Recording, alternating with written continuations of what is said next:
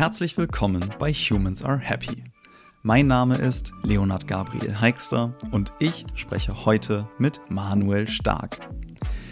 Wie ich bereits in der letzten Folge angekündigt habe, gibt es in diesem Jahr bei Humans Are Happy ein paar Veränderungen. Das Wichtigste zuerst, Humans Are Happy erscheint ab jetzt regelmäßig im Abstand von zwei Wochen, immer dienstags. Und neben dem neuen Format Kinder über das Glück, das in einzelnen Episoden immer über das Jahr eingestreut wird, werden die übrigen Folgen einem übergeordneten Thema zugeordnet sein, das sich auch über mehrere Folgen erstrecken kann. Das erste Thema des Jahres lautet Wohlbefinden im Umgang mit Beeinträchtigungen oder Behinderungen. Und mein erster Gast zu diesem Thema ist heute Manuel Stark. Manuel Stark ist nicht nur ein preisgekrönter Journalist, sondern auch ein Autist. Wir sprechen darüber, wie es ist, eine Wahrnehmung zu haben, die sich von der der meisten übrigen Menschen in entscheidenden Punkten unterscheidet. Das Gespräch wird sehr persönlich und hat mir einige Perspektiven aufgezeigt, für die ich Manuel sehr dankbar bin. Am besten, ihr hört euch das Gespräch jetzt einfach selbst an. Herzlich willkommen, Manuel Stark. Hey, freut mich sehr hier zu sein. Ja, mich freut es auch, dass du hier bist. Ähm, also wie gesagt, herzlich willkommen. Und wie es gewohnt ist, springen wir zu Anfang direkt rein mit ein paar kurzen Fragen. Ich beginne einen Satz und bitte dich, den zu beenden. Bist du bereit? Ich hoffe. Auf jeden Fall, ich denke. Okay, wir starten einfach. Geschichten zu erzählen ist. Nach Empathie für fremde Menschen und Lebenswirklichkeiten zu suchen. Journalismus ist die Suche nach genau solchen Geschichten, die zu erzählen andere Menschen weiterbringt. Schreiben ist die mir allerliebste Form des Ausdrucks, die mir genug Zeit lässt, mal wirklich darüber nachzudenken, wie ich Dinge so formulieren kann, dass sie beim anderen richtig ankommen, wie sie auch gemeint sind. Asperger ist.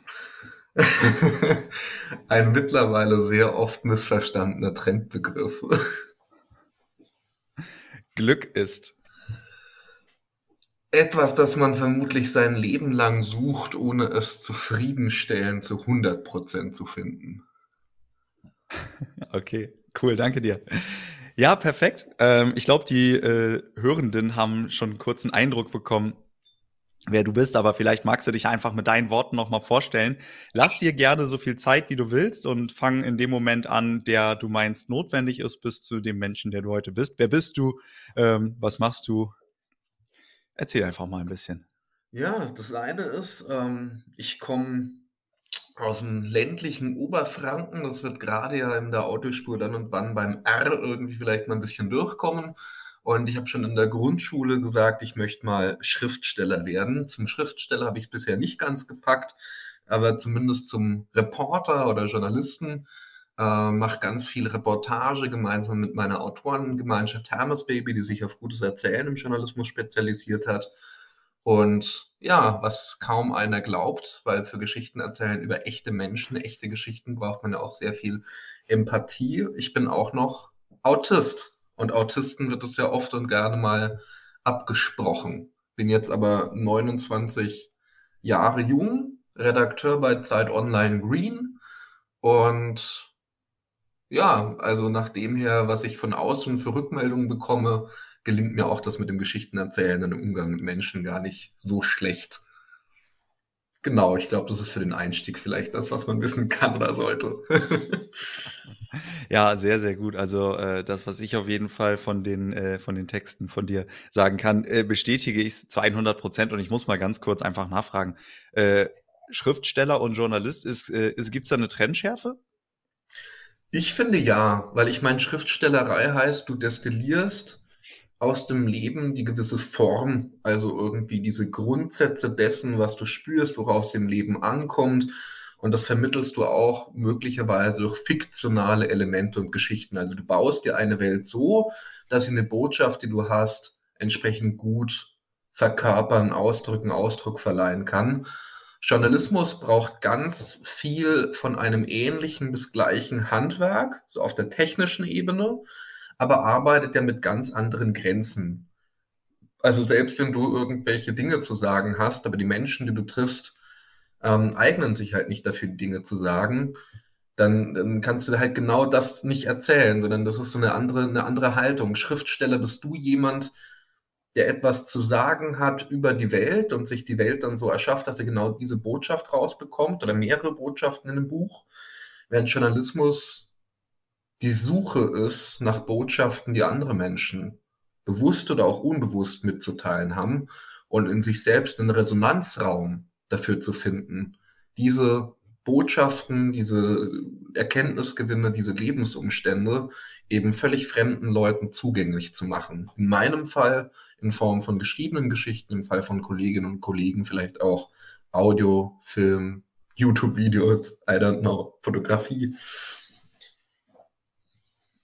Okay, ja klar, da gibt's natürlich alle möglichen Sachen. Äh, vielen Dank. Ich hatte noch nie wahrscheinlich einfach ehrlicherweise über so eine Einordnung nachgedacht.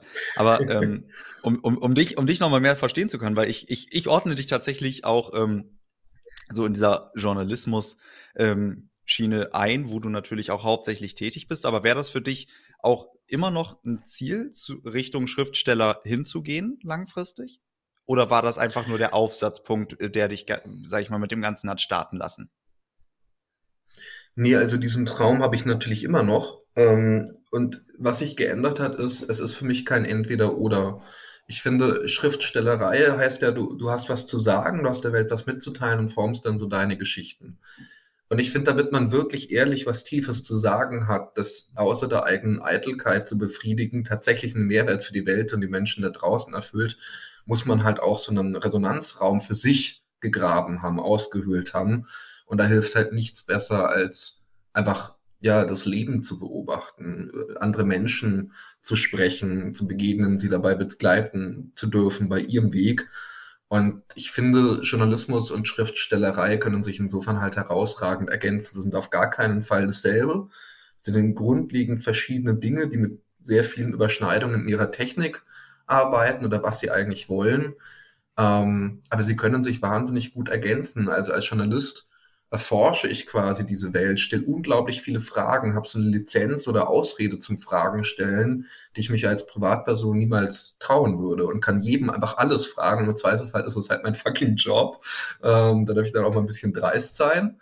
Ähm, und als Schriftsteller kann ich dann in gesetzten Momenten diese Erkenntnisse, diese Gedanken, diesen, das Destillat irgendeiner Beobachtung, eines Gedankens, eines Gefühls eben über hunderte Seiten ausbreiten in einer fiktionalen, erfundenen, dafür geschliffenen Welt, die aber natürlich ihre Inspiration in der Wirklichkeit da draußen hat und wo sich dann vielleicht halt eben die Begegnungen von 100 Menschen in einem Protagonisten verbinden. Wie das dann konkret aussehen wird, keine Ahnung, noch habe ich kein Buch geschrieben, ähm, aber ich finde die besten Bücher von anderen Autoren, also James Joyce äh, beispielsweise, der fantastische Kurzgeschichten in seinem Buch Die Dubliners zusammengefasst hat, oder Raymond Carver, einen amerikanischen Kurzgeschichtenautor. Ähm, die, die, lesen sich ja fast wie richtig geil gelungene Reportagen. Sie sind total fiktional, aber sie sind so echt und vermitteln mir durch diese Authentizität, durch dieses Echtsein auch was über das Leben, was ich mitnehmen kann. Okay. Super, vielen, vielen Dank. Ich äh, konnte gerade zwei äh, oder hab, hab, hab, äh, hab mir da gerade zwei Main Points beigemerkt. Zum einen die Lizenz zum Fragen stellen, das finde ich total gut. Das ist äh, ja kein, ist, ist, ist absolut einleuchtend. Und dann diese diese Trennschärfe, ähm, die aber natürlich auch total viel äh, Gemeinsamkeiten hat oder sich oder Wechselwirkung oder wie auch immer man möchte fällt mir auf, äh, zumindest in dieser Arbeit beim Thema Wohlbefinden und Glück oder Zufriedenheit und Glück. Äh, ich glaube, das ist, äh, genau, da musste ich gerade innerlich schmunzeln. Äh, das ist da ein bisschen ähnlich. Aber äh, du hast ja auch gerade gesagt, dass, äh, dass das Leben beobachten, das war so ein Teilsatz, der gerade gefallen ist. Und ähm, das ist ein, ein, Punkt, den ich auch gerne heute mit dir besprechen würde, nämlich quasi das Leben beobachten oder Teilaspekte des Lebens beobachten und ähm, der Grund vielleicht auch nochmal als Hintergrund, warum wir heute sprechen, ist, dass ich, ähm, nachdem ich einen Artikel von dir gelesen hatte, äh, der ist natürlich auch in den Show Notes ähm, verlinkt, nämlich über Autismus, den fand ich total spannend. Und das ist ein Aspekt des Lebens, mit dem ich persönlich bisher kaum in Erinnerung, äh, kaum in, ähm, in Berührung gekommen bin. Äh, du aber natürlich schon, du hast es gerade auch schon gesagt, du bist nämlich selber betroffen und ähm, deswegen möchte ich gar nicht so sehr über quasi die Betroffenheit sprechen, sondern vielmehr über deinen Umgang damit und deine Sichtweise deshalb darauf. Ähm, bevor wir jetzt allerdings ganz stark in die Tiefe gehen, vielleicht ähm, nochmal mit ein, zwei Sätzen mehr als am Anfang. Was ist denn Autismus im Allgemeinen? Kannst du das vielleicht für die Hörenden einmal darlegen? Vielleicht sortiert in zwei Säulen. Das eine ist ja irgendwie so diese Definition, was ist es so als Diagnose? Und das andere ja. ist ja so ein bisschen dieser, dieser Deutungsstreit, so was folgt daraus. Also das eine, was es ist, ist laut äh, Leitlinien, medizinischen Leitlinien halt eine tiefgreifende Entwicklungsstörung. Alleine wie ich es ausspreche, merkt man schon, dass damit natürlich in mir irgendwie relativ viel begraben ist. ähm, ich meine, wer möchte sich schon gerne selbst als gestört bezeichnen lassen? Und eine äh, neuronale geistige oder auch neuronale Entwicklungsbehinderung. Ähm, mit der Bezeichnung kann ich mittlerweile sehr viel mehr anfangen, weil eine Behinderung halt nie nur aus sich heraus strahlt. Also eine Behinderung heißt nicht, du bist irgendwie falsch, sondern behindert heißt, du hast ein Handicap im Umgang mit der Welt, mit der du zu tun hast. Also wenn ein Astronaut auf dem Mond mit bleibeschwerte Mondstiefel trägt, in dieser Umgebung auf dem Mond hilft ihm das total gut, diese Stiefel zu haben, sonst würde er halt wegschweben, weil die Gravitation fehlt. Hat er genau dieselben Stiefel auf der Erde an, ist das eine ziemlich beschissene Idee, weil er da halt nicht mehr zur Rande kommt.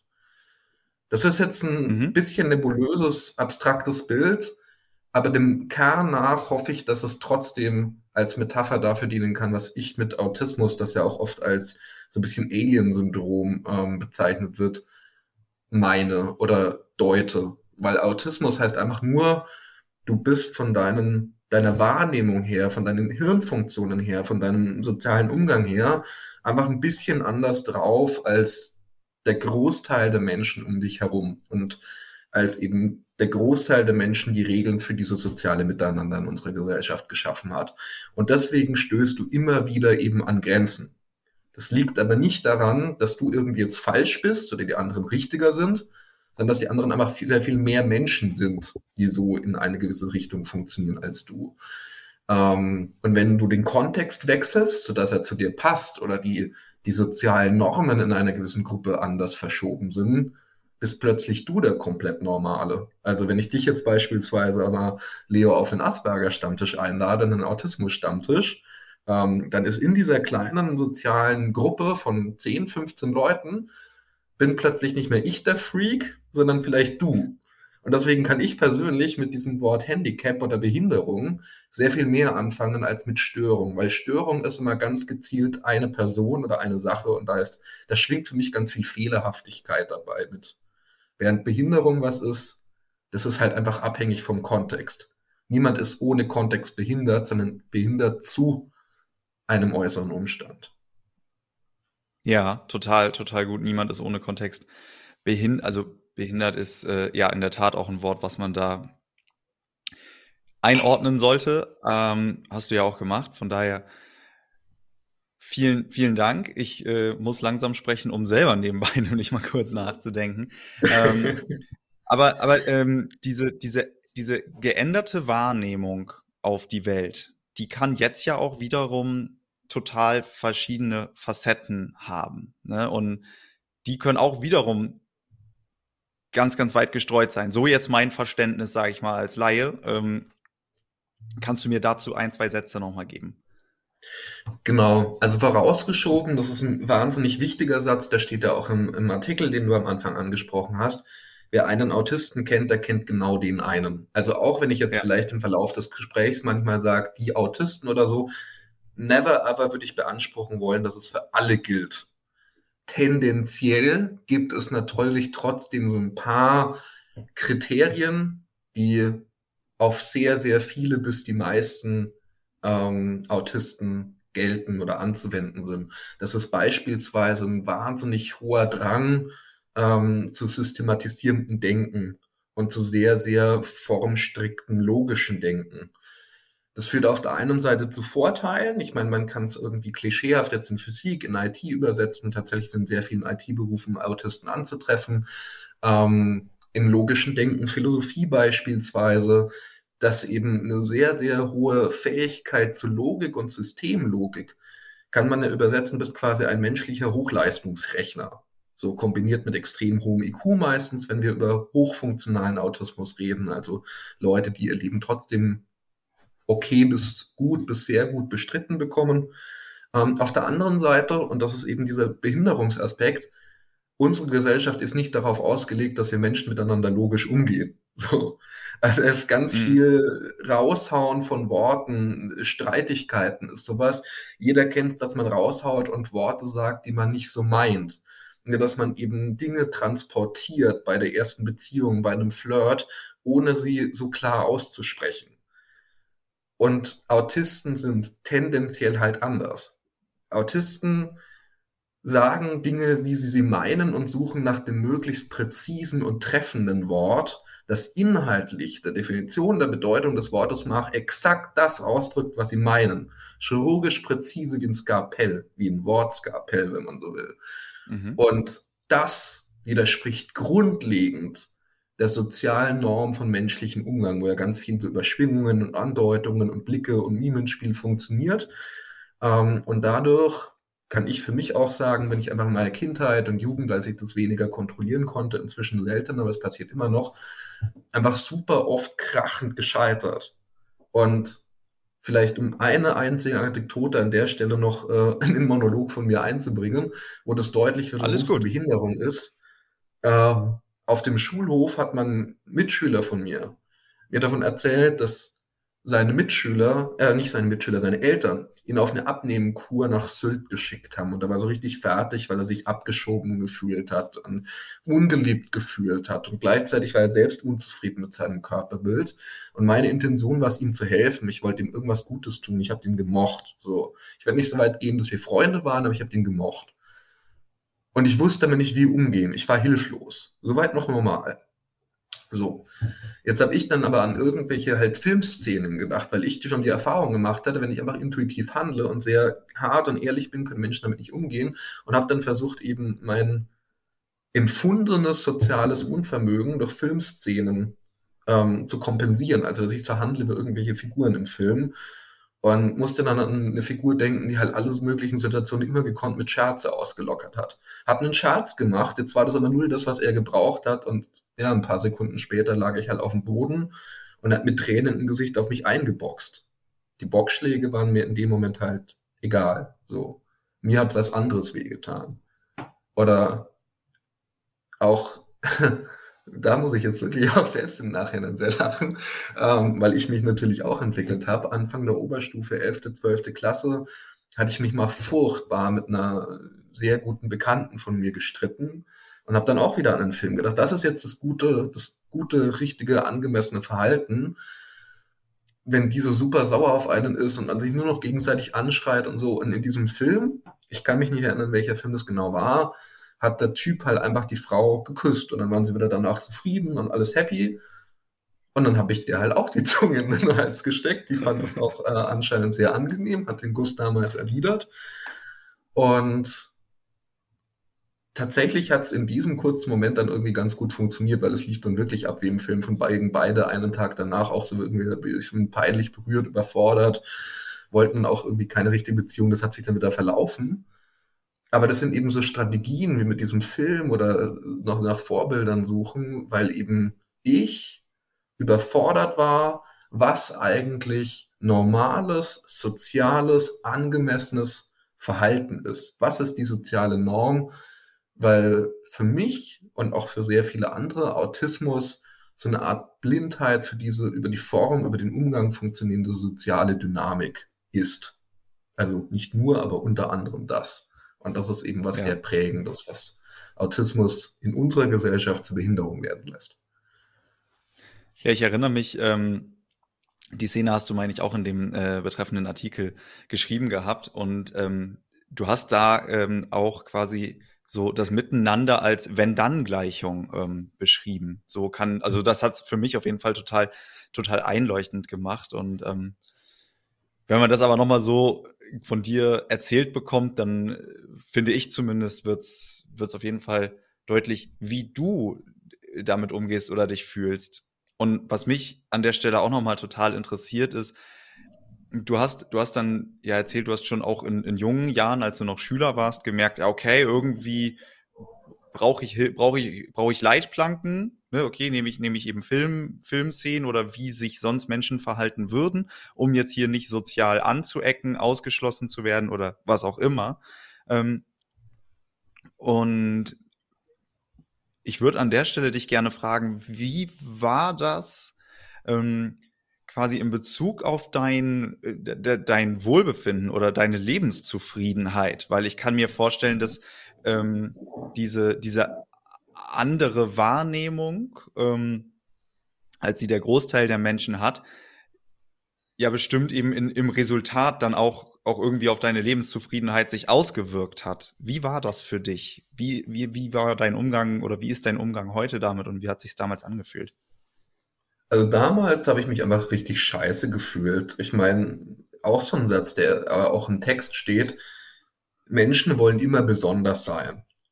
Und ich finde halt mittlerweile, das stimmt einfach nicht. Das habe ich dann auch schon als Kind oder Jugendlicher gedacht, weil ich war ja irgendwie besonders. Ich habe das ja gemerkt, dass ich überall anecke, dass ich irgendwie anders denke, anders wahrnehme und das Gefühl habe, um mich herum würden alle mit diesen ganzen Happenings, wie verhalte ich mich, wie gehe ich mit anderen um, so einem unsichtbaren Code folgen. Also wer Autismus verstehen will, schaut sich den hervorragenden Film The Imitation Game an. Und der Hauptdarsteller, ohne es an irgendeiner Stelle auszusprechen, imitiert meiner Meinung nach hervorragend autistisches Verhalten und stellt auch irgendwann die Frage, als er ein Buch geschenkt bekommt über Kryptographie und sein bester Freund ihm erklärt, ja, das ist, wenn Menschen in Geheimsprache ausdrücken, was ganz anderes sagen, als sie eigentlich meinen, fragt er zurück, ja, wie unterscheidet es dann einfach das Verhalten von Menschen im Alltag? Und genau so war das für mich. Ich wollte da unbedingt dazugehören, ich habe nicht verstanden, wie. Wie funktioniert das, wo alles irgendwie die um mich rum checken und ich gehöre da irgendwie nicht dazu? So zwischen der Welt und mir wie so ein hauchdünner, aber unzerstörbarer, undurchdringlicher Schleier. Und klar, du bist inmitten von Menschen wahnsinnig einsam. Oder ich war inmitten von Menschen wahnsinnig einsam. Ich war in Jugendorganisationen aktiv. Es war jetzt nicht so, dass ich einen alleine in meinem Zimmer isolierter ähm, Typ gewesen wäre, sondern ich war irgendwie oft unter Menschen, aber in mir drin unfassbar einsam, depressiv, zeitweise selbstmordgefährdet, weil ich mich komplett falsch in dieser Welt gefühlt habe. Ich dachte, ich bin nicht richtig, ich gehöre hier nicht her. Die Welt hat einen Fehler gemacht, dass sie mich hier reingesetzt hat. Sonst würde ich ja da irgendwie einen Bezugspunkt zu anderen finden. So wie ich bin, das, das stimmt nicht. Das ist ein Fehler. Und ja, so habe ich lange Jahre ehrlicherweise über mich selbst gedacht. Heute ist es Gott sei Dank anders. auf jeden Fall, auf jeden Fall. Es ist wunderbar, äh, dass, dass wir uns hier unterhalten können. Und ähm, total, total verrückt, ehrlich gesagt, fehlen mir da auch ein bisschen, ein bisschen die Worte. Ähm, das ist, äh, das ist schon auf jeden Fall, das geht unter die Haut. Ich würde gerne, gerne verstehen, ähm, wie kam dieser, dieser Wandel quasi? Also wann hast du, du hast ja, du hast ja gerade gesagt, das war wie so ein, wie so ein hauchdünnes äh, Blatt oder wie so, ein, wie, so ein, wie, so eine, wie, so eine, wie so eine Grenze. Ähm, wann hast du angefangen zu verstehen, wo die herkommt? Du hast ja in deinem Artikel da auch ein paar Schlüsselmomente beschrieben, aber wie, wie war das? War das eher so ein Aha-Moment oder kam das schrittweise? Ähm, wie hat sich dieser, dieser Vorhang dann irgendwann erstmal als Vorhang überhaupt gezeigt? Dass du verstanden hast, was das ist? Ich glaube, das waren mehrere Schritte. Also einmal ähm, ist ja überhaupt die Diagnose sehr wichtig. So, da dass ich mir überhaupt auch Hilfe gesucht habe. Ich war da in psychologischer Behandlung einige Jahre lang. und da kam eben, ich bin bei mehreren Psychologen und Psychotherapeuten gewesen, weil irgendwie, die, die haben halt auch gewisse Richtlinien, so wie sozial eingebunden ist er, was für ein soziales Netz hat er, Resilienzfaktoren, Check. Und einer hat mir mal gesagt, Herr Stark, ich weiß gar nicht mehr, was ich mit Ihnen machen soll. Sie sind sozial eingebunden, Sie haben eigentlich zumindest auf dem Papier irgendwie viele Freunde, Sie gehen irgendwie Lagerfeuer machen, Sammelkarten spielen. Ähm, Ihnen müsste es doch eigentlich super gut gehen. Ihre Noten sind jetzt nicht völlig im Keller. Ähm, oder wenn es ihnen nicht super gut geht, dann zumindest nicht schlecht. Und ich war aber tot einsam. Ich hatte Menschen, die ich wöchentlich, täglich gesehen habe. Ich hatte sowas wie Freunde, aber diese Einsamkeit ging nicht weg. Diese, diese Leere, die wie so ein Sog nach innen ist und einen ununterbrochen alles ein bisschen verkrampft. Oder bei mir hat sich zumindest so angefühlt. Und dann habe ich Psychologen gewechselt und der kam dann so nach zwei Monaten auf die Idee und hat gesagt, er möchte mal was ausprobieren, hat mich einen Fragebogen ausfüllen lassen, hat mir Bilder gezeigt von Ausdrücken, also wo man nur anhand von ähm, Augenpartien ähm, und Gesichtsausdrücken um die Augenpartien herum Emotionen zuordnen sollte. Man hat dann gesagt, okay, er hat eine Vermutung und hat da eben noch einen Arzt aus Erlangen-Nürnberg von der Universitätsklinik dazu geholt und einen mit ihm befreundeten Psychiater aus Erfurt, glaube ich, war das. Ähm, und dann haben die eben gemeinsam in verschiedenen Etappen auch getrennt voneinander eben Tests mit mir gemacht, von Fragebogen bis Gespräche, bis äh, Bilder gezeigt ähm, und haben dann am Schluss jeder für sich und dann nochmal gemeinsam die Diagnose ähm, Autismus-Spektrum-Störung, beziehungsweise damals noch Asperger-Autismus ausgesprochen. Da war ich 19. Und das war für mich erstmal krass wertvoll, weil da hatte plötzlich dieses Anderssein einen Namen und dieses Anderssein hatte einen Namen in dieser Welt. Also irgendwie gab es eine Bezeichnung dafür, also musste es irgendwie dazugehören in diese Welt. Und es war ein absurder Befreiungsschlag. Ich war so happy, ich war so glücklich. Oh Gott, das hatte eine Bezeichnung so. Das, das gehört hier irgendwie hin. Das ist super selten und vielleicht ist es auch nicht gerade so geil, aber, aber es darf sein. So. Es, ist, es ist irgendwie, es ist vorhanden, es ist geplant, es ist nicht so völlig out of the box. Und ähm, dann hatte ich, ich weiß es ehrlich gesagt nicht mehr, ob ich mich dann irgendwie im Internet informiert habe oder ob ich ähm, in der Stadtbibliothek von Lichtenfels war, wo ich damals einen Büchereiausweis hatte. Ich weiß es wirklich nicht mehr. Wenn ich heutzutage sagen müsste, ich glaube, es war Internet, weil es mir heute als das Natürlichste erscheint. Und wenn man dann eben, da ging ich ja vorhin schon drauf ein, so Sätze liest wie Störungen und gestörtes Sozialverhalten und haben Probleme. Ich habe das weggeschoben, das Glücksgefühl behalten, dass es einen Namen hatte und dann ganz, ganz, ganz, ganz, ganz tief begraben und darin nicht mehr weiter dran gedacht. Und das nächste Mal so wirklich damit beschäftigt, habe ich mich eben für diesen Zeittext, den du angesprochen hast, das war ja, glaube ich, auch 2020, dass ich den geschrieben habe, und da ging es in Redaktionskonferenzen eben los, dass dieser und jener autistisch sei und eine Schriftstellerin hat sich als autistisch bezeichnet. Und in dem Zentrum, wo ich war, in dem Pflegezentrum, war irgendwie jeder, der sich nicht richtig hat anfassen lassen, automatisch autistisch, weil er will ja keine Körperkontakt, also muss es ein Autist sein. Irgendwann hat mich, es hat mich so wütend gemacht, aber auch gleichzeitig so hilflos, weil was soll ich denn sagen? Also ich möchte den Leuten ja nicht sagen, hey, übrigens, ich bin Autist. Das wusste damals, wussten jetzt vielleicht zwei Leute aus meinem Umfeld. Und deswegen weiß ich es besser. Also das, das wollte ich ja nicht sagen. Aber was sage ich dann? Ich hatte, ich hatte keine Ahnung über diese Diagnose, keine fachliches Wissen. Und dann habe ich eine Ressortleiterin angesprochen, mit der ich ein sehr gutes Vertrauensverhältnis hatte und habe. Habe gesagt, pass auf, das und das und das ist bei mir der Fall. Du erinnerst dich an die Redaktionskonferenz, wo mal wieder jemand so meinte mit oh und autistisch. Ich möchte jetzt endlich mal nachforschen, was das ist und ich brauche die Ausrede, einen Text drüber zu schreiben für euch, damit ich mich überwinde, weil einfach nur für mich fangen meine Hände an zu zittern, wenn ich mich an die Tastatur setze und in Google das Wort Autismus eingeben will. Und mit dieser die Ausrede Lizenz zum Fragen stellen. Ja, wirklich. Lizenz zum Fragen stellen, ja. auch vor sich selbst. so ein bisschen ja, total eine kleine Ausrede. Aber ja, also mit diesem Text ist dann wahnsinnig viel passiert. Ich hatte noch nie so viel Angst vor der Recherche und ich habe mich irgendwie getraut. Und der Text, wenn man ihn lesen will, ist ja im Prinzip nur diese, diese Reise von mir. Ich habe dann aus dieser Ausrede Neurologen angerufen, Psychiater angerufen, ich habe mich in Bücher eingelesen, ich habe mich richtig reingenördet dann ähm, einige Wochen lang und habe dir dann einfach nur diese Erkenntnisreise auch aufgeschrieben, wie sich durch diese ganzen Sammeln an Informationen, Abgleichen von Meinungen in mir ein neues Bild geformt hat und dann erstaunlich Positives war.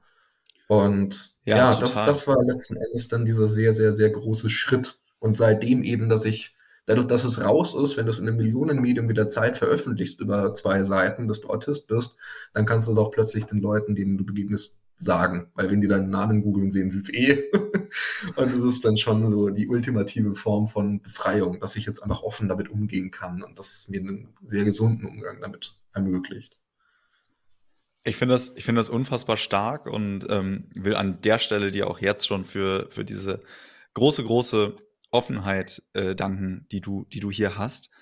Ähm, und ich finde es so, so gut gerade, ähm, als du, du hast ja vor ein paar Minuten von dem Moment er, äh, erzählt, als du die Diagnose erstmal hattest und die Freude über diese Diagnose. Und ich glaube, wenn man jetzt, egal wen zufällig Leute aus der Gesellschaft auswählen, sagst, stell dir vor, du hast irgendeine Diagnose, die erstmal mit äh, Störungen oder Anderssein assoziiert ist, ne, dass man eher so denkt, ah, nein, aber je nach Perspektive war es das größte Glück für dich und du hast gerade ja ähm, mit einer großen Freude auch darüber gesprochen. Also einfach auch hier wieder Perspektiven äh, ändern doch einfach unfassbar viel und das, äh, ja, fand ich einfach ein richtig gutes Beispiel. Deswegen will ich es nochmal kurz hervorheben. Ein anderer Punkt, den du, äh, den du gesagt hast, dass du, dass du diese, diese Reise beschrieben hast und ähm, ja auch jetzt, auch jetzt ja nochmal ein bisschen quasi, quasi skizzierst. Ähm, bis zu dem Punkt, als du den Artikel veröffentlicht hast. Ich ähm, habe natürlich auch im Vorfeld mir den Artikel nochmal durchgelesen und wenn man dich googelt, dann findet man tatsächlich nicht nur den Artikel, sondern auch einen Tweet von dir dazu. Das hast du gerade schon mal gesagt. So viel Angst hatte ich noch nie davor ähm, oder noch nie vor einem Text. Zuerst vor der Recherche, später vorm Schreiben, zuletzt vor meinem Namen in der Autorenzeile. Heute wurde die Geschichte veröffentlicht. Ähm, und dieser Artikel, auf den wir uns jetzt ja auch heute viel beziehen, zeigt die Zeit bis zu der Veröffentlichung. Was ist seitdem eigentlich passiert? Hat sich da quasi in deinem Verständnis von, von deinem Umgang auf die Welt oder die Welt mit dir sich was verändert? Kann man da irgendwas sagen? Ja, definitiv. Das Wichtigste waren ja erstmal die, die ersten drei Tage, nachdem ich diesen Tweet verfasst habe. Und zwar, ich habe da in Hamburg gelebt, in so einem Altbau und habe dann erstmal zwei Vorhängeschlösser und einen so alten Schieberiegel vor meine Wohnungstür vorgehangen und vorgeschoben und habe drei Tage das Haus nicht mehr verlassen und alle Handys ausgemacht und keine sozialen Medien mehr nach diesem Tweet irgendwie bedient, weil ich einfach völlig überfordert damit war, weil gleichzeitig dieser Tweet für mich das Eingeständnis war, das ist jetzt da draußen und du stehst jetzt dazu. Und ich habe keine Ahnung mehr, was ich in diesen drei Tagen gemacht habe. so, wahrscheinlich Netflix durchgesucht und Bücher gelesen oder so, Hauptsache Ablenkung. Aber ich war völlig überfordert. Und bevor ich auf die langfristige Wirkung komme, vielleicht das, was die langfristige Wirkung ermöglicht hat, wer schon mal im Internet unterwegs war, weiß, dass es eine verdammt blöde Idee ist, wenn man über sich selbst schreibt, in die Kommentarspalten von Medien zu gucken. Also wenn du, egal ob Zeit, Spiegel Online, irgendwo unten auf der Kommentarspalte schaust, das ist eigentlich, ich glaube, du könntest sagen, die Meldung bringen, dass ein Kind bei einem unglücklichen Unfall überfahren worden ist und es wird irgendwelche Deppen geben, die drunter schreiben würden, ja, recht so, und wo waren denn die Eltern, die da nicht aufgepasst haben. Also das Internet hat wundervolle Seiten und die Kommentarspalte überregionaler Medien kann auch wundervolle Beiträge beinhalten und ist auch eine Schatzkammer, aber sammelt auch ganz viel Hass. Und was mich da so beeindruckt hat bei diesem Autismus-Text, ich habe wirklich jedes Kommentar durchgelesen in den Tagen danach. So, zuerst gebe ich mir gar nichts und dann die volle Dosis. Ähm, und es war nichts Negatives dabei. Es war völliger Irrsinn. Also wirklich äh, total überfordert auf eine sehr positive Art und Weise. Und auch bestärkt dadurch durch hunderte wahnsinnig berührende Leserbriefe in Form von E-Mails, wirklich handschriftlichen Briefen, WhatsApp-Nachrichten von Leuten, die sich die Nummer rausgesucht und zusammen recherchiert haben aus dem Internet, aber auch Freunden, Bekannten, die nichts davon wussten, für die es dann auch mein Autoring in dieser Zeitung war. Ähm, irrsinnige Bestärkung, Wahnsinn, was für auch zutiefst persönliche Geschichten über Geschwisterverhältnisse ich da erfahren habe. Also, dass mir da Eltern geschrieben haben, sie haben das erste Mal den Eindruck, sie verstehen irgendwie mit, mit ihrem Kind mit dieser Diagnose so richtig umzugehen oder auch Kinder im Sinne von Jugend- oder Erwachsenenalter, aber eben Kinder von noch älteren Menschen, die dann sagen, okay, sie sind ein bisschen anders als ich tatsächlich in dieser Klischeeblase, sie sind Physiker oder IT-Informatiker und sind halt nicht so gut mit Worten, Sprachen und Ausdruck und können sich jetzt mal einen Text leihen, um ihre Familie oder ihren Freunden zu erzählen, was eigentlich mit ihnen los ist und wie dieses Anderssein für sie wirklich ist und wie man dann einen gemeinsamen Nenner findet. Und ja, dass sie sich da irgendwie von diesem Verständnis gerührt, das erste Mal seit drei, vier Jahren im Arm gelegen haben und geweint haben, weil sie das erste Mal beide den Eindruck an, sie verstehen jetzt, was da überhaupt los ist zwischen ihnen. Das ist irre. Also ich glaube, vielleicht merkt man es, wie ich darüber rede und das erzähle, das überfordert mich immer noch. Das ist ein wahnsinniger, irrer, unfassbarer, positiver Emotionsflash gewesen. Das hat mich überschüttet. Das war so schön.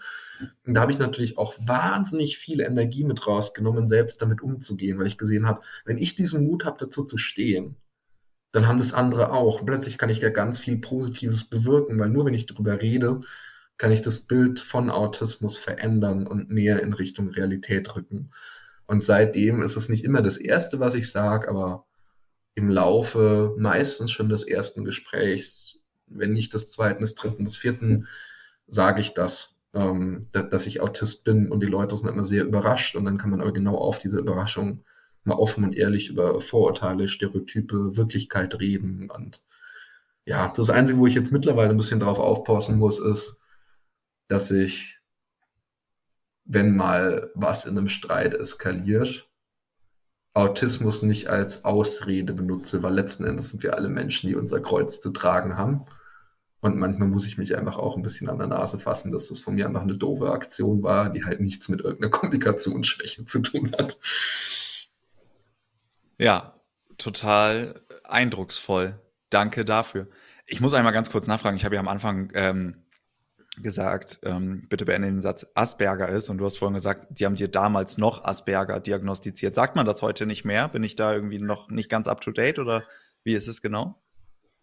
Ich glaube, es ist ab März, vielleicht ist es auch ab Mai. Ich glaube März, ähm, dass die Leitlinien, also es ist ja der ICD, ICD-Leitlinien, ähm, ja. die dann irgendwie das Einsortieren mit tiefgreifender Irrigungsstrom, bla bla bla, gesagt haben, okay, Autismus ist was, ähm, das unterscheidet sich ja in Kanner-Autismus, frühkindlichen Autismus, Asperger-Autismus und so weiter. Und letzten Endes sind die Ausba Ausprägungsformen so nah beieinander und so verschwimmend und teilweise auch so random, wie man das jetzt einsortiert, dass man nur noch von Autismus-Spektrum-Störung spricht, ASS ähm, oder autistischem okay. Spektrum. Das heißt, diese Grenzen wurden eigentlich aufgelöst. Und Asperger heißt im Prinzip ja auch nur, du hast einen irrsinnig hohen IQ, der dir erlaubt, im Sozialverhalten eine Art Verhaltensknigge anzulegen, indem du nachschlagen kannst, was jetzt angemessen ist, wie so eine riesengroße Situationsassoziativ-Memory.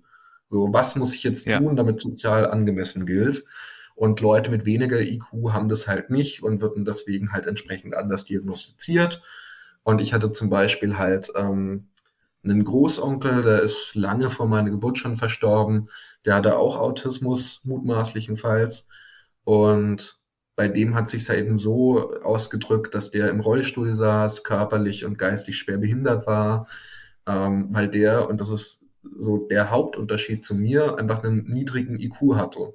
Also es ist jetzt gefährlich vereinfachend, aber um so ein bisschen eine Vorstellung davon zu kriegen, Autismus ist, ist so ein breites Spektrum und Asperger heißt im Prinzip nur, dein Computer ist mit diesen viel zu vielen überfordernden Informationen, weil ja du als Autist sehr, sehr, sehr sensibel gegenüber allen möglichen Reize bist, quasi, man sagt immer so ein Filter fehlt, was gerade wichtig ist und was nicht, du so viel aufnimmst, du hast eine Rechenleistung, die groß genug ist, das irgendwie zu verarbeiten und damit umzugehen.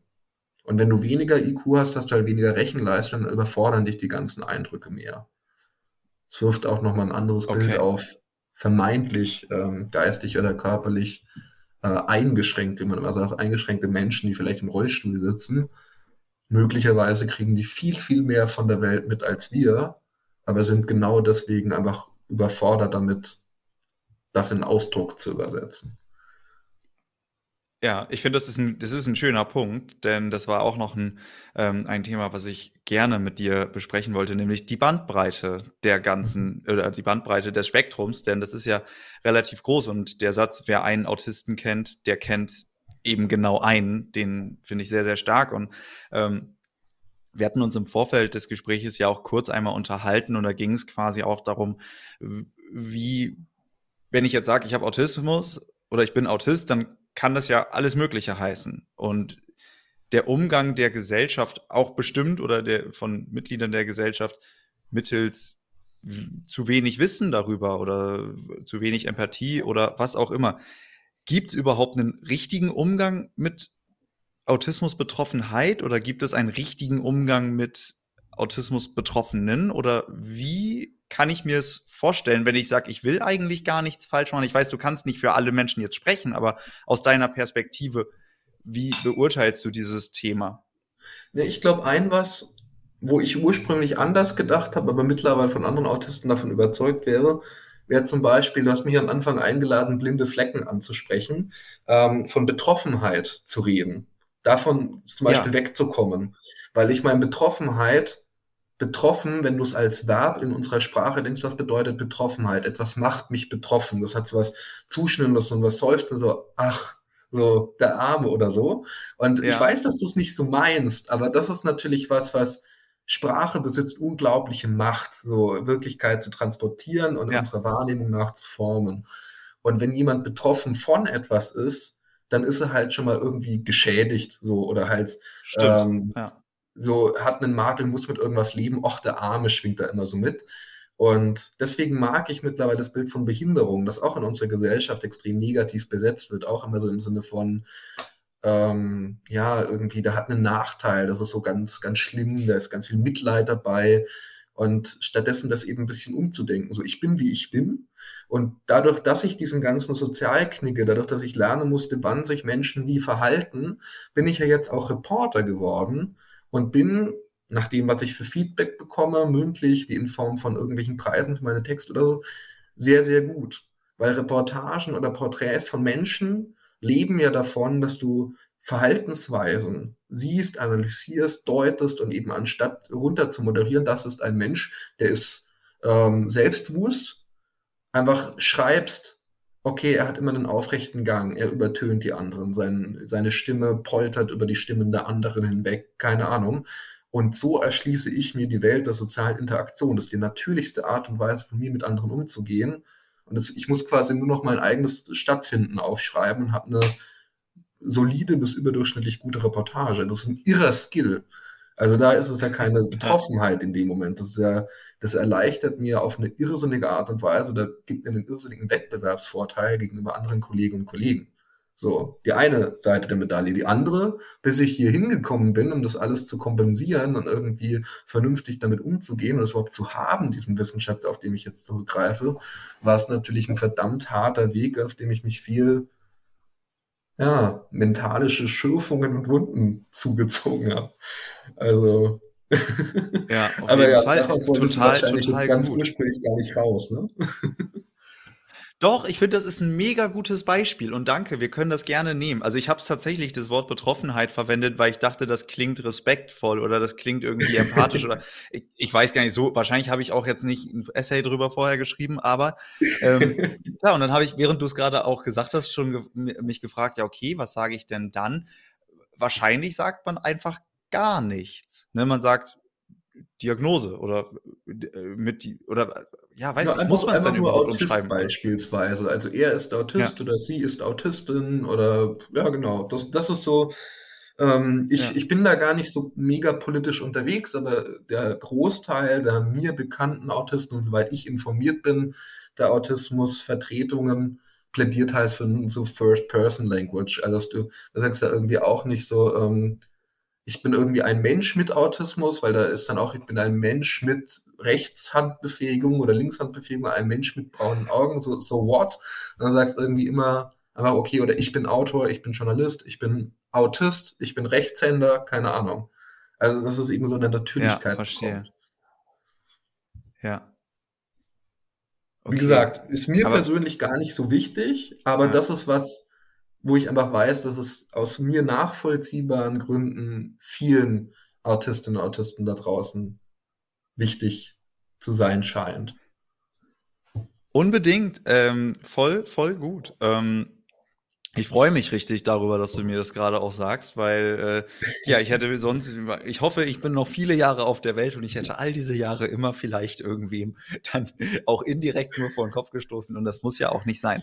Ähm, von daher, von daher super gut und vielleicht reicht das auch schon als Beispiel, weil ich meine mich zu erinnern aus unserem Vorgespräch hast du ja auch gesagt, es gibt keine allgemeine Anleitung klingt jetzt so doof, ne? aber kein, kein, keine, keine, keine Handlungs- oder Umgangsempfehlung, weil einfach das Spektrum so breit ist. Aber wenn ich, wenn ich einfach weiß, okay, jemand ist Autist, dann würde ich einfach sagen, okay, cool, erzähl mal, wie ist es? Oder äh, was, wie, wie prägt sich's aus? Ähm, ich hoffe, ich mache jetzt keine Riesenarschbombe ins Fettnäpfchen gerade. Ähm, aber ja, kann man, kann man da quasi einfach irgendwie so, so Rückschlüsse ziehen? Also, ich wäre vorsichtig mit so einer Fremddiagnose, jemand anderem das jetzt irgendwie zu unterstellen. Ja. ähm, aber ich ja, glaube, ja, was einfach immer hilft, was einfach äh, jedem Menschen oder jeder menschlichen Gemeinschaft vielleicht einfach ein bisschen auch gut tun würde, wäre einfach mal klarer zu kommunizieren. Also ich habe mal irgendwie einen Satz gehört, ich weiß gar nicht mehr, in welchem Kindermärchen das war. Ja. Da hieß es, ähm, ja, wünscht dir was und ein Kind hat sich was bei der Sternschnuppe gewünscht und hat dann gesagt, ja, aber Mama hat immer gesagt, ich darf das nicht verraten. Und die Person, die da mit dem Kind unterwegs war, hat dann gesagt, ja, es doch zu verraten hat einen Vorteil. Wenn Menschen wissen, was du dir wünschst, fällt es ihnen extrem viel leichter, das zu erfüllen. Und dieser Lektion nach ist, glaube ich, auf eine sehr metaphorische, schöne, berührende, für mich berührende Art und Weise gesagt, wie man mit Autisten am besten umgeht. Und zwar klar das sagen, was man denkt und meint. So, wenn man eben nicht verwuschelt und umschreiben und möglichst blumig Andeutungen machen, sondern zu sagen, ich bin der Meinung, dass, ich glaube gerade das, ich erlebe das gerade so und so. Das funktioniert gerade bei mir. Also gerne mit Fachbezug, Themen ja. wählen, nicht irgendwie rumschwadronieren und gerne sehr direkt, sehr klar kommunizieren, was man meint und nicht dieses vorsichtige, blumige Ausschmücken, Annähern um einen heißen Brei herum, mhm. wie es so schön heißt, sondern direkt, clean, klar, WhatsApp. Wir hatten jetzt gerade Weihnachten, ähm, da habe ich bei einer ähm, Autistin eine wunderschöne Beschreibung über autistisches Weihnachten gelesen, ja doch autistische Kinder. Und er hat gesagt, okay, autismusgerechtes Weihnachten heißt, der Wunschzettel ist kein Wunschzettel, sondern eine Bestellliste, wo im Vorfeld bereits irgendwie Mama auch sagt, nee, das ist drin und das nicht.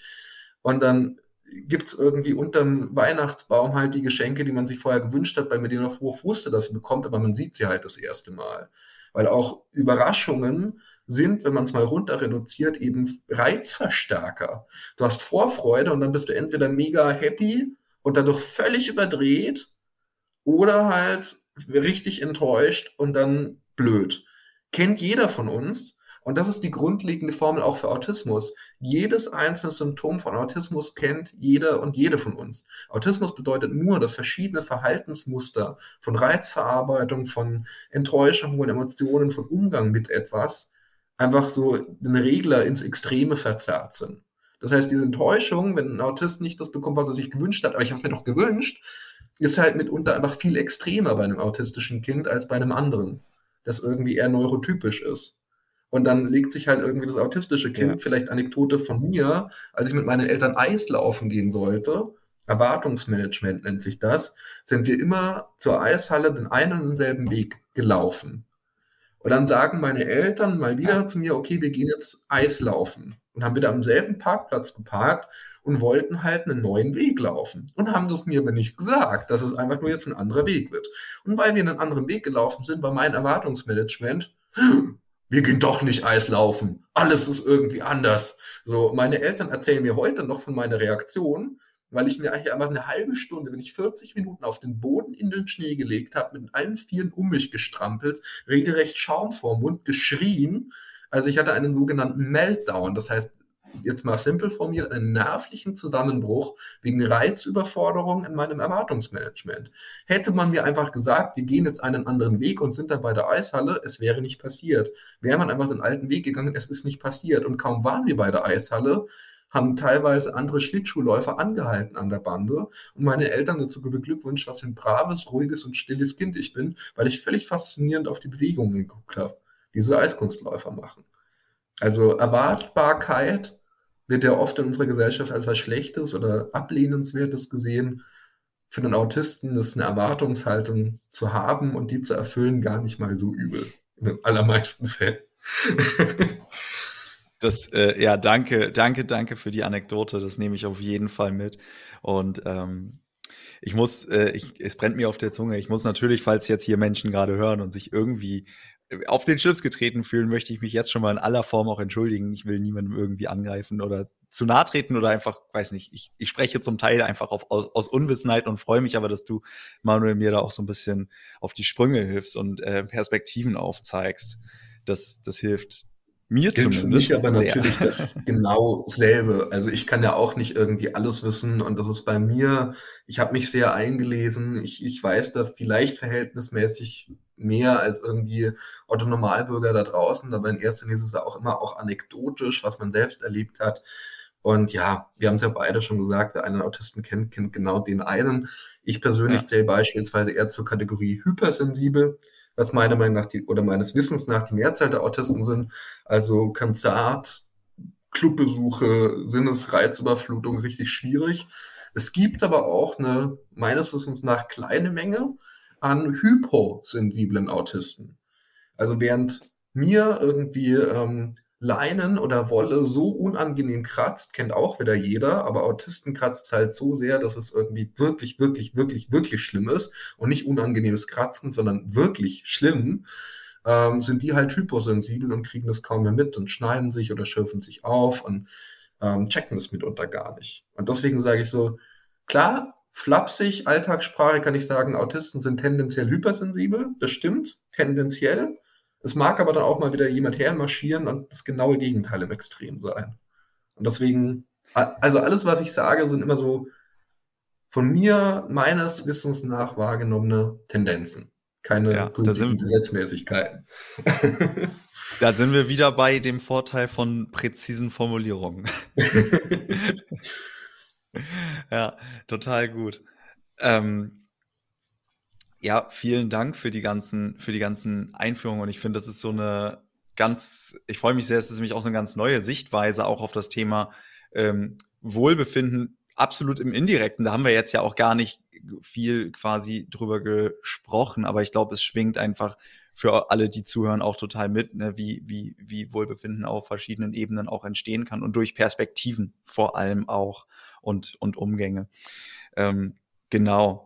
Ich, hab, ich hätte gleich noch äh, zwei kurze Fragen an dich. Ähm, möchte aber dir da gar nicht jetzt so abrupt abschneiden, sondern einfach gerne auch die Möglichkeit geben, nochmal, falls du ähm, sagst, einen Punkt haben wir da gerade noch ausgelassen, der äh, in dem behandelten Thema ähm, oder auch den davor wichtig ist, dann ähm, will ich das nicht zu, zu schnell abbremsen.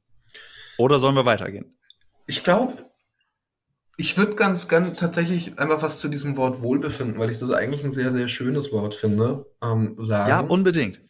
Unbedingt. Weil das, das ist ja was, was auch universell über Autismus hinausgeht. Ich glaube, der Punkt, wo es mir das erste Mal bewusst geworden ist, dass es okay ist, ist, dass ich für mich erkannt habe, dass ich irgendwie okay bin.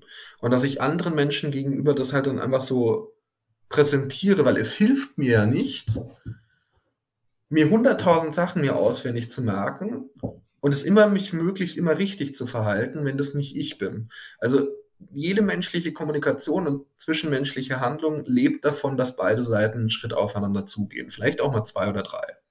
Aber man muss sich dabei immer selbst treu bleiben. Weil wenn du so weit auf den anderen zugehst, dass du dich selbst verlierst, dann mag diese andere Person ja nicht dich, sondern nur die Scheinfigur, die du dieser anderen Person anbietest. Und dann haben beiden letzten Endes langfristig nichts davon außer Enttäuschung.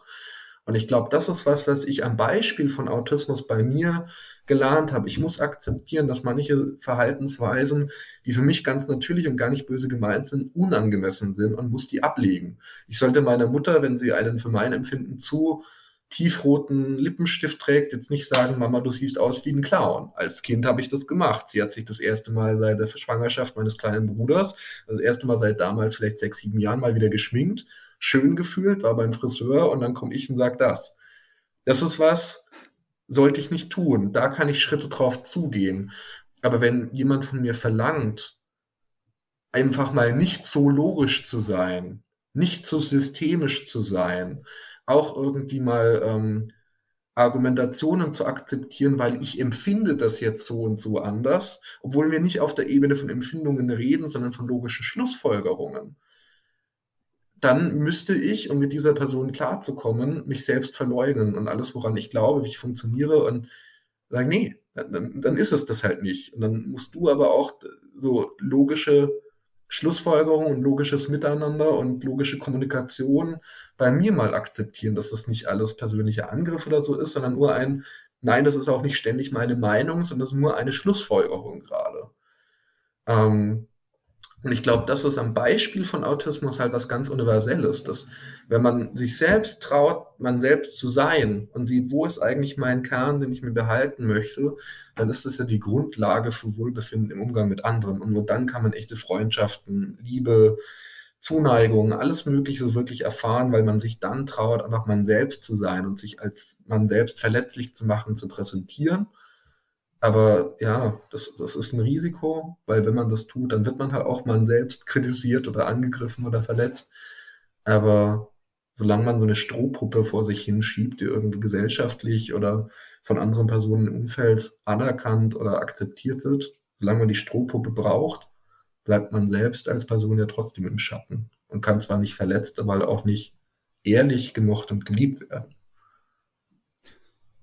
Ja, da hast du einfach recht und das betrifft definitiv alle Menschen und ja, ich glaube, das hat jeder, der hier zuhört oder jeder, jede, ich will nicht im binären Geschlechtersystem, alle Hörenden kennen das, alle Menschen. Danke, ja, das ist ein, äh, ich danke dir voll für den, für die letzten ähm, zwei Minuten. Äh, das ist ein wichtiger Punkt einfach. Und ich kann, also das hat wirklich so Zero einfach dann mit irgendwie speziellen Sichtweisen auf die Welt zu tun. Das kenne ich auch so zu 100 Prozent von mir selber, weil ich auch safe immer noch in, in gewi gewissen Bereichen vielleicht gar nicht mal mich traue, ganz zu zeigen oder zu sagen. Weil ich natürlich, manchmal muss man auch vielleicht hält man manchmal auch zurück mit, mit Sachen und das ist dann eher sinnvoll auch, aber manchmal, ja, könnte man sich auch trauen, aber traut sich nicht und hat eigentlich Angst oder denkt, man ist nicht okay. Und deswegen finde ich diesen Satz, ich bin okay, den du gerade gesagt hast, als ganz, ganz wichtigen Schlüssel äh, unfassbar wertvoll und bin dir sehr dankbar gerade dafür. Wir sind also, ja alle noch auf der Suche. Also ich, ich schaue ja auch noch, was ist alles an mir okay, aber ich versuche im Zweifelsfall ist es auch einfach okay, wie ich bin. So Im Zweifel ist es auch okay. Ja, das ist, das ist, das ist einfach so. Das stimmt. Das stimmt. Okay. Ähm, gehen, wir, gehen wir mal weiter. Ähm, ich glaube, da, da haben wir eine schöne Überleitung. Über welchen Satz sollte sich jeder Mensch einmal Gedanken machen? Wer bin ich und was ist mir etwas wert? Oder was sind meine Werte? Es klingt mega plakativ und abgedroschen, aber ich glaube wirklich, dass wir in einer Gesellschaft, in der so viel Vergleich, ich möchte jetzt echt nicht auf soziale Medien bashen, aber wir sind einfach so vergleichsfreudig wie wahrscheinlich noch nie, weil wir ständig die Möglichkeit haben, mit einem Swipe und zwei Daumen drücken, Instagram, Twitter, Facebook, whatever, WhatsApp, uns davon abhängig zu machen, was andere von uns erwarten und was andere irgendwie für erstrebenswert halten und wie wir von anderen wahrgenommen werden dass wir das, wie will ich von anderen wahrgenommen werden und was will ich oder wer will ich sein, oft miteinander verwechseln. Und ich glaube, es wird jedem und jeder von uns sehr gut tun, da ehrlich mal drüber nachzudenken, ob man zwischen diesen beiden Fragen eine doch manchmal deutlichere Grenze ziehen kann.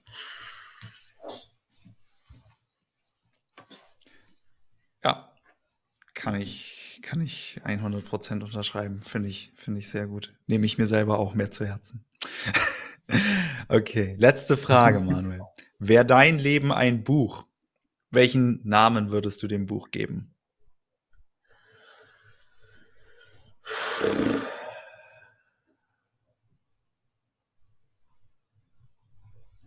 Oh, einen Autoren jetzt irgendwie nach einem Titel zu fragen, ist natürlich schwierig. Man müsste meinen, es ginge.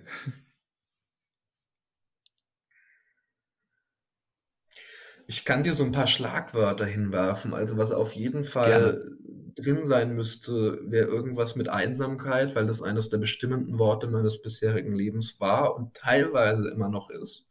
Was auf jeden Fall mit reingehört, irgendwie Getriebenheit, weil ich lange Jahre versucht habe, durch beruflichen Erfolg oder auch im Sport, also allgemein durch objektive Anerkennung, das fehlende Selbstwertgefühl für mich zu kompensieren, also objektive Wertbarkeiten zu schaffen, zu sagen, ich kann doch beweisen, dass ich was wert bin, Zweifelsfall von mir selbst. Und ich hoffe, dass das Leben, das ich lebe und irgendwann ganz aktiv leben werde, auch sowas wie Zufriedenheit, zu Hause angekommen sein mit dem Titel tragen darf. Ähm, und ich glaube, das fällt mir deswegen so schwer, noch keinen Buchtitel zu finden, weil ich bin noch ganz extrem auf der Reise. Ich habe diese Getriebenheit und diese, diese, diese, ja, die Getriebenheit, die, die mich immer noch teilweise begleitet, aber zum großen Teil wahrscheinlich abgeschlossen ist, ich habe diese Einsamkeit, die in ihrer schärfsten Form Gott sei Dank Vergangenheit ist. Und im Moment befinde ich mich auf der Suche. Aber jedes gute Aber Buch braucht ja auch eben der Suche auch irgendwann ein Finden, einen Abschluss. Und das habe ich irgendwie noch nicht. Dafür, da, okay, ich, ich, ich muss mich selber korrigieren. Das war nicht die letzte Frage, weil jetzt ähm, Ganz kurz, glaubst du, man kommt irgendwann an? Also ich frage es mich selber auch und ich glaube tatsächlich, wir kommen gar nicht an. Das ist nur eine Frage, was man mit Einkommen meint. Ne? Also ich glaube ja. nicht, dass ich irgendwann ankomme im Sinne von, ich weiß jetzt irgendwie auf ewig, was ich tun will und in welchem Job ich sein will und wo ich mich so mit Hobbys verwirklichen will und keine Ahnung. Aber ich hoffe darauf, dass ich irgendwann das tief und ehrlich spüren und empfinden kann, was ich im Moment kognitiv weiß. Und zwar derjenige, der du bist, der ist so und so und so und das ist okay. Auch ohne den Einfluss oder das Feedback oder so von anderen. Einfach nur ich für mich, von mir selbst heraus. So, wer bin ich den tiefsten Grundsätzen nach? Okay, und das ist dann auch okay. Dass ich das für mich selbst irgendwann finde. Ich weiß nicht, ob das gelingt. Ich weiß nicht insgesamt, ob es Menschen gelingt. Aber ich würde es mir einfach sehr wünschen. Das war das 14. Gespräch bei Humans Are Happy und ich danke dir sehr fürs Zuhören. Wenn dir das Gespräch gefallen hat oder wenn du Menschen kennst, die es auch mögen könnten, dann sprich gerne über diesen Podcast und empfiehl ihn weiter. So tust du nicht nur mir einen großen Gefallen, sondern förderst die bewusste Auseinandersetzung mit dem Thema Wohlbefinden im Allgemeinen. Meine nächste Gesprächspartnerin ist Kati Engeroff. Mit Kati werde ich darüber sprechen, wie es ist, mit einer chronischen Darmerkrankung zu leben und wie das sogar in gewissen Teilen dem Erleben von Wohlbefinden zuträglich sein kann. Um das Gespräch nicht zu verpassen, folge Humans Are Happy dort, wo du gerne Podcasts hörst oder abonniere den Humans Are Happy Newsletter. Ich freue mich, wenn du beim nächsten Mal wieder dabei bist und sage bis dahin, dein Leonard.